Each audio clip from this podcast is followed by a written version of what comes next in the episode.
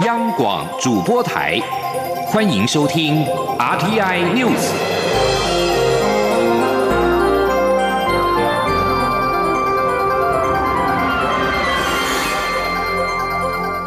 听众朋友您好，欢迎收听这节央广主播台提供给您的 RTI News，我是张顺祥。蔡文总统今天说，拼经济从来不是喊口号。这一波台商回台湾投资，总金额已经破新台币一千两百亿元，将带来超过一万五百个就业的机会，还有五十多家的厂商表达回台湾投资的意愿。蔡英文总统今天透过脸书贴文，向民众报告台商回流的成绩单。他说：“全球经济的形势改变。”台商对台湾的投资环境越来越有信心。从今年开始，政府推动欢迎台商回台投资行动方案，目前已经有三十家的厂商回到台湾，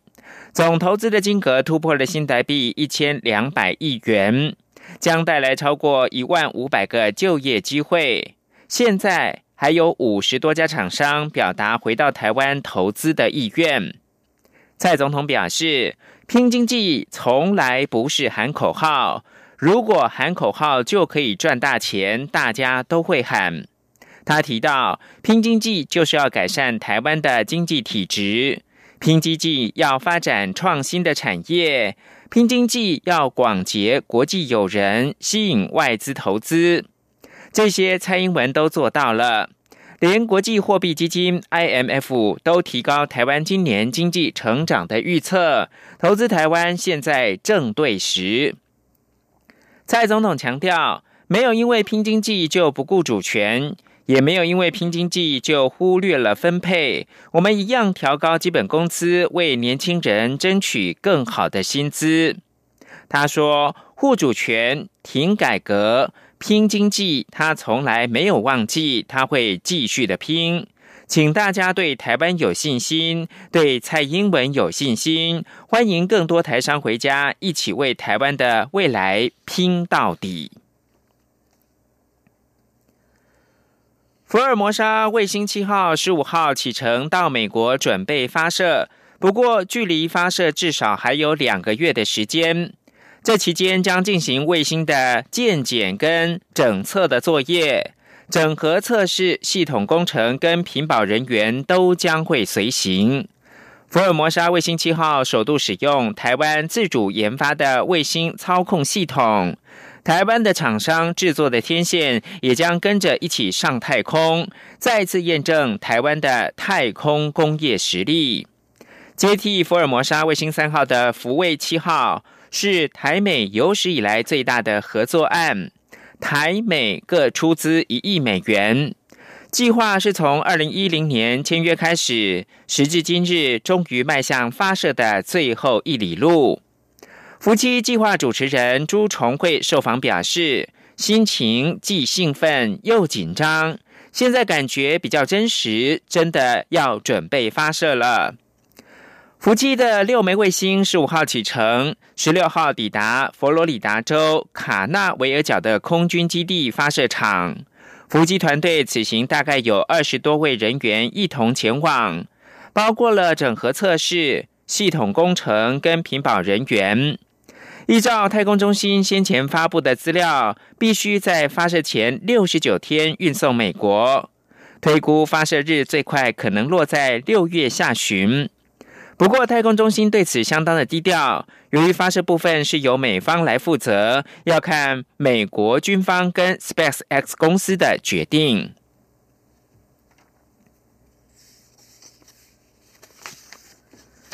将焦点关注到国际新闻，芬兰十四号举行大选，在选民受够了四年准结政策之下，目前的中间偏右政府预料还将败选，而极右势力渴望大有斩获。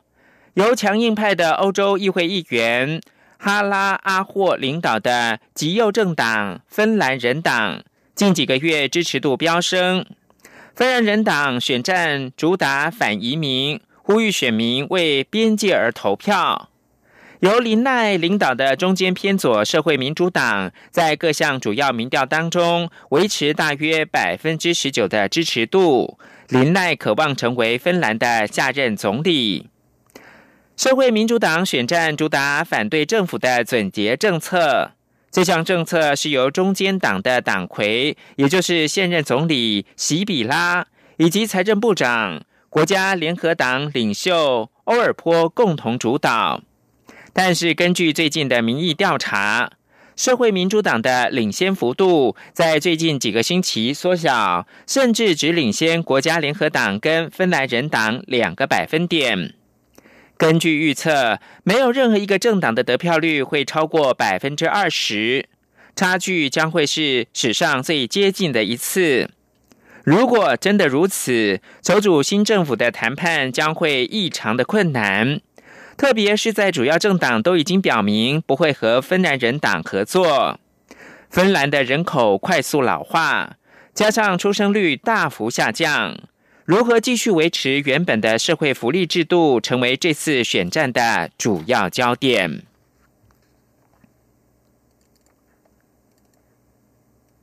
继续把新闻焦点关注到数千名塞尔维亚人十三号在首都贝尔格勒街头示威。抗议总统武契奇独裁以及压制媒体，警方估计示威群众大概七千五百人，但是反对派则是认为至少有数万人。自去年十二月以来，几乎每个星期都有群众上街头抗议。批评者认为，武契奇越来越朝向独裁统治。示威群众鸣笛，口中并且高喊“窃贼，窃贼”的口号，谴责武契奇政府贪污以及钳制媒体自由。群众并且一路从国会游行到政府大楼。根据当地媒体的报道，塞尔维亚许多城镇的交通公司拒绝租巴士给反对派支持者，因为担心会遭到当局的报复。武契奇从原本一个极端国族主义者转变成为亲欧洲联盟，他否认自己已经变成独裁者。为了回应十三号的示威，武契奇已经计划在十九号在贝尔格勒号召支持者集会。前美国在台协会处长司徒文今天在一场台湾关系法四十周年反思研讨会上表示。台湾关系法与六项保证是纠正中美三个联合公报犯下的错误。他并呼吁美国政府未来不应该在外交场合上提到一中政策，而应该多提台湾关系法与六项保证，维护台美之间的共同价值。请听记者江昭伦的采访报道。今年适逢台湾关系法四十周年，台湾新世纪文教基金会、台湾制宪基金会与台湾激进党十四号共同举办一场“变动局势中台湾的机会与挑战”台美关系法四十周年反思研讨会，回顾台美关系，同时也检视台湾所面临的挑战与机会。研讨会上特别邀请前美国在台协会处长司徒文发表专题演讲。司徒文开宗明义表示，美中三个联合公报，简单而言就是一中原则。而台湾关系法实际上就是要纠正美中公报犯下的错误。司徒文说：“It's very clear from the historical record two things. One, everybody thought that there were going to be long-term benefits from our relationship with China, and everybody thought that Taiwan was probably going to disappear of its own accord.” 这些错误是在三个公报里头。那怎么样错误？第一个是说美国认为会跟中国有长期的关系；第二个是说台湾很快就会被中国吸纳成为它中国的一部分。These assumptions were totally wrong, so it's a great thing that they were corrected by the Taiwan Relations Act. 那各位都知道这两个前提假设都是错误的，所以很重要就是啊，台湾关系法要来纠正这样的错误。司徒文指出，现在回头看，美中三个联合公报其实是冷战时期的遗迹。当时美国总统尼克森与白宫国家安全顾问基辛吉是想联中制恶，但事实证明做不到。此外，当时美国政府认为中美关系正常化可以解决双边问题，如越战、南北韩问题。但后来也发现这些问题其实并不重要，且原本美国认为美中交往之后，中国会循台湾方式朝比较民主自由的方向发展，但现在证明也是错误的，特别是在习近平上台之后。司徒文认为，美中三个联合公报有其缺陷和错误，包括上海公报中指出，两岸中国人认为只有一个中国，台湾是中国的一部分，这只是当时毛泽东和蒋介石的认知，并没有问过所有台湾人民。另外，美中三公报也提及，美国 acknowledge 认知只有一个中国，台湾是中国的一部分，但英文上的 acknowledge 并不等于中文承认。此外，美中三个联合公报中也提到，美国会减少对台军售，这一点根本就没有做到。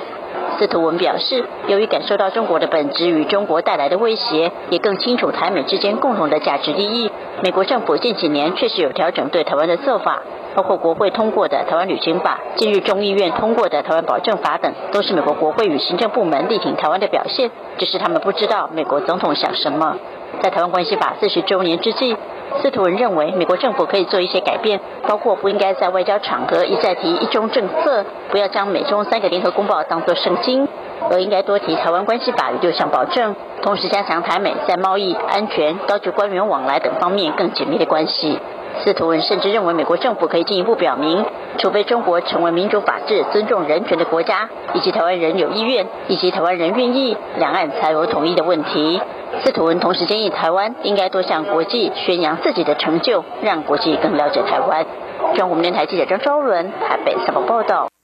四月二十二号，世界地球日即将到来，全台湾的保安林有超过五百二十个，但有很多民众并不了解保安林的重要性以及跟人类的关联性，导致很多保安林常被发现遭到民众倾倒垃圾或者是破坏。为了维护保安林，林务局近几年跟社区居民成立了巡守队，并且跟企业以及 NGO 团体合作，建立认养的管道。在今年四月二十二号世界地球日之前，林务局也跟民间合作，透过解说教育、游戏互动等体验活动，让亲子共同认识保安林。因为唯有了解保安林的功能，才能够为维护台湾的保安林尽一份心力。请记者陈立信宏报道。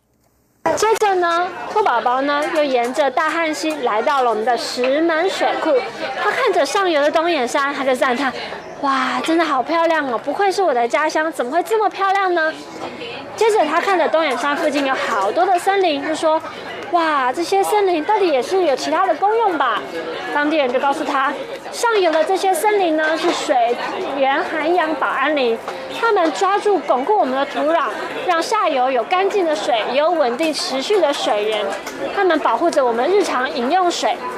透过游戏和故事，解说员详尽的向孩子们介绍台湾各种保安林的功能。保安林顾名思义就是保护安全的森林，林务局将其功能划分为十六种。至于每种保安林都有维护地形地貌、保障民众安全等无可取代的功能。像是位于沿海或是河口两岸风沙强大地区的飞沙防止保安林，可以阻绝或过滤强风吸带的沙粒，避免农田、房舍等设施遭到飞沙掩埋。至于水害、潮害防备，保安林多规划于洪水泛。滥海潮侵袭的地区，不过由于保安林多位于人烟稀少的地方，因此也常遭到人为破坏。林务局保安林科科长朱义谦说：“其实现在保安林最大的困难点就在于，它其实位于所在的地点不是那么多人去，所以常常发现很多地方被人乱倾倒垃圾。”或者是有一些民众，他不知道这个保安林里面，因为疏于维护管理，大家会觉得有危险的状况。不过，因为我们现在了解了这个危机，我们找了地方的居民来帮我们成立巡守队，让大家来做一些环境清洁、绿美化的活动。其实，逐步我们已经慢慢在做改善。除了人为破坏，由于气候变迁，不少保安林也退缩至海里。为了拯救保安林，林务局除了透过定期的解说教育、游戏互动等体验活动，让亲子共同认识保安林，并进一步保护。目前，林务局也正思考透过生态造林的方式，营造更具有保护效益的保安林。中央广播电台记者陈林信宏报道。美国跟日本的贸易谈判将在十五号展开。美国财政部长梅努钦十三号表示，达成的任何协议内容将会包括了要求不得借由操纵汇率来取得国际贸易上面的优势。但梅努钦也表示，不会强制设定完成谈判的最后期限。美国一再谴责中国故意低估人民币，借以降低出口的成本。以上新闻由张顺祥编辑播报，谢谢收听，这里是中央广播电。